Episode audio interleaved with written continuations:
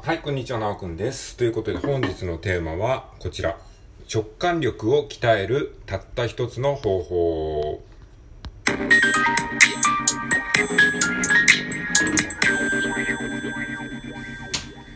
はい。ということで、えー今回のテーマは直感力を鍛えるたった一つの方法ということで、えーちょっとね、あの、若干煽り気味のタイトル、煽り気味というか釣り気味のタイトルかもしれないですけれども、なんか YouTube とかね、あの、 Voicy の自己啓発系の、えーあの、コンテンツによくありげありがちなね、えータイトル、ちょっと思いついたんで、えー言ってみましたけど、直感力を鍛えるたった一つの方法とは？みたいなね。はい。まあ、結論から申しますと、あの、まあ、ポジショントークになっちゃうのかもしれないけど、あの Radiotalk で、えー即興トークをすることです。はい。これが結論。僕が今やってることですね。ラジオトークで即興トークをすることが、えー直感力を鍛える、まあ、たった一つの方法ですね。まあ、別にたった一つではないんですけども、ちょっとあの、タイトルはすいません。あの、ちょっと釣りっぽくしちゃったので、あの、まあ、他にも多分ね、無限にあると思うんですけども、まあ、僕が思うに、えっ、と、今この瞬間、えー僕が思うたった一つの方法っていうことに、えしておけば、まあ、嘘ではないですからね。はい。えーということでね、あの直感力を鍛えるたった一つの方法は、ラジオトークで即興トークをすることなんですよ。このラジオトークで即興トークをするっていうのは、イコールもこれ直感をどんどん、あの、矢継ぎ早、矢継ぎ早に言語化してるんですよね。直感っていうのは思いつきってことですよね。思いついたことパッパッパッパッパッパって喋ってるんですよ。だから僕直感力がこう鍛えられてるんですよね、日々。コツコツね。あの、そういうことなんですよ。だから、えーっとね、つまりこのラジオトークで収録するときに、本当に何も考えずに、あの収録ボタンをパッと押してから、そこから、あ、こんにちは、えーっとですね、これからあの話すことを考えていきたいと思うんですけれども、ぐらいな勢いで喋ると直感力がだんだん磨かれていきます。そうすると、今僕がやってるように、もうその何にも台本なくとも、今思ったことをあの、つらつら喋るっていうことができるようになってくるんですね。それは、あの、直感力が磨かれてるからなんですよね。頭の中に思いついた、なんとなくもやっとしたことをすぐに言語化して言葉にして発することができるわけなんですよね。はい。なので、まあ、直感力鍛えたいなっていうふうに思ってる方は、えー、まあ、とりあえずね、そのラジオトークの収録トークをやってみてください。で、それがいきなり恥ずかしいっていう人はね、まあ、多分普通恥ずかしいですよね。そういう方はですね、まあ、ボイスメモに、あの、まあ、自分だけのプライベート空間に、こう、自分の思ってることをえー喋、ってみるとかですね、あとは、うんとね、まあ、ノートとかね、モーニングページって知ってますか？モーニングページって、まあ、知らない方はググってほしいんですけども、まあ、自己啓発とかね、そういったことに興味がある人は、あの、結構知ってる方多いと思うんですけれども、まあ、朝一、朝一に起きてからですね、ノートに、その、自分の思考っていうか思ってることをガーッと書き出すっていうね、そう、それもね、ある意味直感力を鍛えるメソッドだと思うんですね。つまり直感力っていうのは、直感っていうのは自分の思ってることをそのまんま、なんかこう思考を通さずに、思考というフィルターを通さずにバッと発信することなんですよ。思考っていうのは何かっていうと、こんなこと言ったらまずいんじゃないかとか、こんなことを言って誰かのためになるんだろうか、みたいなそういうなんか余計なぐちゃぐちゃした考え、その思考のフィルターが熱い、えっ、と、熱い、熱いって分かりますかね？思考のフィルターが何層にもなってると、その直感がすぐにこう、現実世界にアウトプットされないんですよね。だからこう、あの、頭で考えてることがなかなかこう、現実化できないんですよ。で、その思考のフィルターをいかにこう、えー取り除いていくかっていうことがすごい大事なんですけれども、まあそういった意味でね、その直感力、直感、頭で思いついたことをパッパッパッと言葉にしていく、まあ言葉に、まあ言葉にするだけがね、そのあのアウトプット方法ではもちろんないですけれども、まあ一番わかりやすい例としてね、言葉にするということであれば、えーモーニングページとかは非常におすすめですね。一つの、えー方法としてはね。はい、えーすいません。一回ちょっとあの収録を中断しました。えーなんでかっていうと、あの今ちょっと町内放送が 流れておりましたので、えー一旦ね、ちょっとあの中断しました。はい。ということで、えっ、と、まあ、モーニングページがおすすめっていう話をしましたけども、まあ、モーニングページっていうのはその書くっていうことですね。えー自分の直感で考えたことを書くっていう訓練ですね。これは朝一でやるといいって言われてますね。えーなんでかっていうと、朝一はね、直感が優れてるからというか、まあ、その潜在意識と結構ね、脳が繋がってる。まあ、潜在意識って言うとね、ちょっと怪しいと思う人もいるかもしれないですけれども、まあ、要は思考のフィルターが働いてないっていう感じのイメージに捉えてくれればいいと思うんですけれども、要はその頭の中で思ったことが、あの、すぐにこう言葉にしやすいモード、要はまどろみの状態ですね。そういった状態の時に、あの、自分の思ったことをノートに吐き出すと、えー、こう、ちょっとこう、脳内がスッキリするみたいな、そういったえー、感覚が得られます。まあ、それも要は直感力を鍛える。直感で思ったことを言語化する訓練になりますね。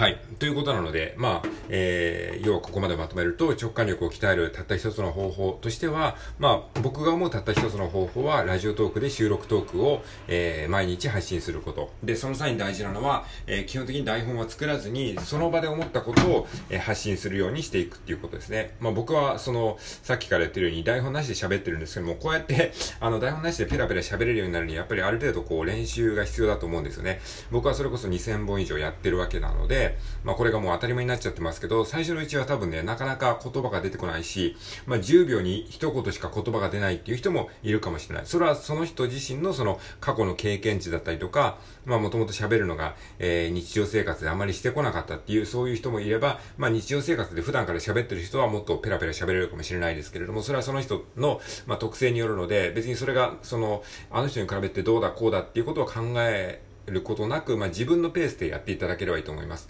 だから、たとえ言葉が出なくても、20秒間無音になったとしても、20秒 ,20 秒間沈黙が続いたとしても、それでも、まあ、自分の記録のためにこう続けるっていう感じでやっていくと、だんだんだんだんその思ったことを言葉にするっていう感覚が磨かれてくると思いますので、まあやってみてほしいですね。で、えっ、ー、と、まあ、まとめの話ですね。なので、えー、ま、まず一番はラジオトークで収録を上げ続けるっていうことですね。で、それがまあ恥ずかしいとかですね、その大衆の面前にさらすのはちょっとって思う人は、あの、まずはボイスメモとかで、まあ、なんでその声で発信することを推奨してるかっていうと、一番楽だからですね、えー、声で発信することが一番楽だから なんですよ。この今はね、こういったメディアっていうかデバイスが、えー、発達してる昨今においてですね、やっぱりこう文字で書くっていうのは結構ね、あの面倒なんですよ。例えスマホのメモだとしてもねやっぱり文字で書くのはそのちょっとねこう手がこう手で書くっていうね、まあ、その手で書くからこそいいっていう面もあるんですけども、えー、そういったねその若干ワンクッション置かれてしまうのでまあ、できるんだったら声でやった方がいいんだけど、それがまあ、環境的に難しいという人もいるし、まあ、あの、喋るよりも書く方が好きっていう人もいるかもしれないので、それはまあ自分の感覚に従ってもらって、まあ、書く方が楽しいとか、書く方が好きとか、まあ、書く方が、あの、自分の今の環境には適しているということであれば、書くっていうことも、えー、いいと思いますね。それはさっき言ったように、モーニングページとか、まあ、あの、日中、日中っていうか、まあ、起きてからすぐに書くのが一番なんですけども、あとは、その、例えば、その昼休みとか、えー、ちょっと時間が空いた時にカフェに行って、カフェでノートを開いて、えー、好きなことを書くとかですね。まあ、その時にも、えー、さっき言ったように、その、なるべくこう直感で、こう、思いついたものを書くっていう感じにするといいですね。はい。ということで、えー、直感力を鍛えるたった一つの方法としては、えー、今言った通りですね、まあ、ラジオトークで収録トークを上げ続ける、もしくはボイスメモで、えー、声を録音する、えー、もしくはモーニングページに、えー、ノートで、えー、思ったことを書くということですね。まあ、そういった感じで、まあ、自分の思っていることを言語化するっていうことがね、まあ、僕は一番まず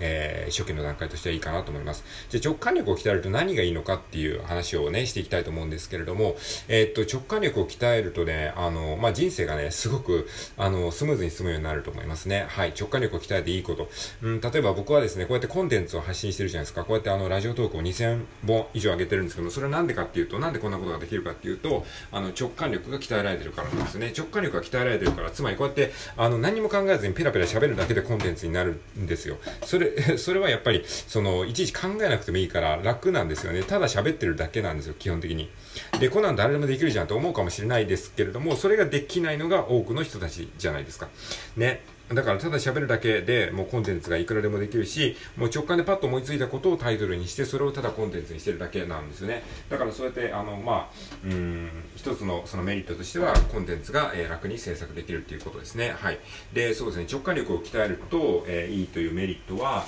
うん、なんかね、あの、そうですね、今、リコーダー、リコーダーを始めて180日ということで、このラジオトーク内で、まあ、ライブ配信機能を使ってリコーダーの練習をしてるんですけれども、それもまあ直感で思いついたんですよね。まあ、そのリコーダーをやるきっかけを与えてくれた人は、まあ、ラジオトーク内のね、あのーまあ、あの、仲良くさせていただいている方の、まあ、助言というかですね、その言葉をいただいたことがきっかけなんだけど、まあ、それを受け取って自分でやろうって思ったのは、まあ、あくまで自分の直感力なんですね。まあ、その直感力、まあ、アンテナが研ぎ澄まされたのも直感力のおかげかもしれないし、まあ、そういった意味でね、その、リコーダーを始めたということも直感力のおかげだと言えるし、で、それをリコーダーをね、あの、リコーダーを買って、その思いついたことをパッと行動に移せたこともやっぱり直感力、自分の直感、あ、リコーダーもしかしたらいいかもしれないって、それも直感じゃないですか。で、そこで思考が挟まるとね、どうなるかっていうと、いや、リコーダーなんてやったって何にもならんし、あの、そんな、そんな小学生がやるようなものを大人がやるってどういうことなの？恥ずかしくないの？とかって、そうやって、その思考のフィルターが入っちゃうでしょ、普通。でもそこで、直感に従うっていうことを常にあの訓練しておくと、もうなんか、あ、リコーダー面白そうって思ってパッと動けるんですよね。それでパッと動いて、で、リコーダー、じゃあちょっとライブ配信でやってみようかなって、パッと思いつくんですよ。これも直感ですよね。で、この直感に従って、リコーダーのその練習風景をライブ配信に載せるっていうことをやって、あ、これ続けたら面白いかもなっていう直感に従ったら、気づいたら、えー、180日、6ヶ月、えー、続いたんですよね。まあ何が言いたいかっていうと、そうやって直感力を磨くっていうことを日頃から意識しておくと、パッと思いついた時にパッと面白いことができるんですね。まあこれが面白いかどうかは人によるんですけども、まあ、僕にな、僕の中では、まああの、割とこうオリジナリティのある、えー、行動かなというふうに思ってるわけですね。まあ、リコーダーをやったっていうことと、その、それをライブ配信に載せるっていうことと、それを、まあ、えー、6ヶ月間継続するっていうことですね。それはまあ、普通やんないじゃないですか。っていうなんかそういった、まあ、えー、突飛なアイディアが思いついたりとか、それをすぐに実行できるっていうね、その実行力とその発想力が鍛えられるっていう、まあそういったメリットがあると思います。まあそれはすぐに顕在化するものではなくて、なかなかその分かりづらいことかもしれないですけども、そうやって直感力を磨くっていう意識で、えー、日々生きていると人生がすごくね、あの、面白くなってエキサイティングになると思いますので、もしよければ参考にしてみてください。はい、ということで今回は直感力を鍛えるたった一つの方法というテーマでお話ししました。はい、ありがとうございます。